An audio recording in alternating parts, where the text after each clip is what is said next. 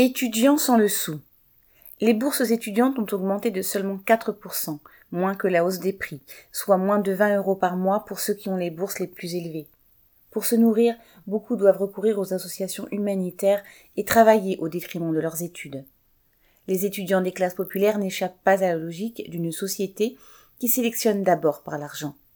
La gratuité réelle des études devrait pourtant être la règle.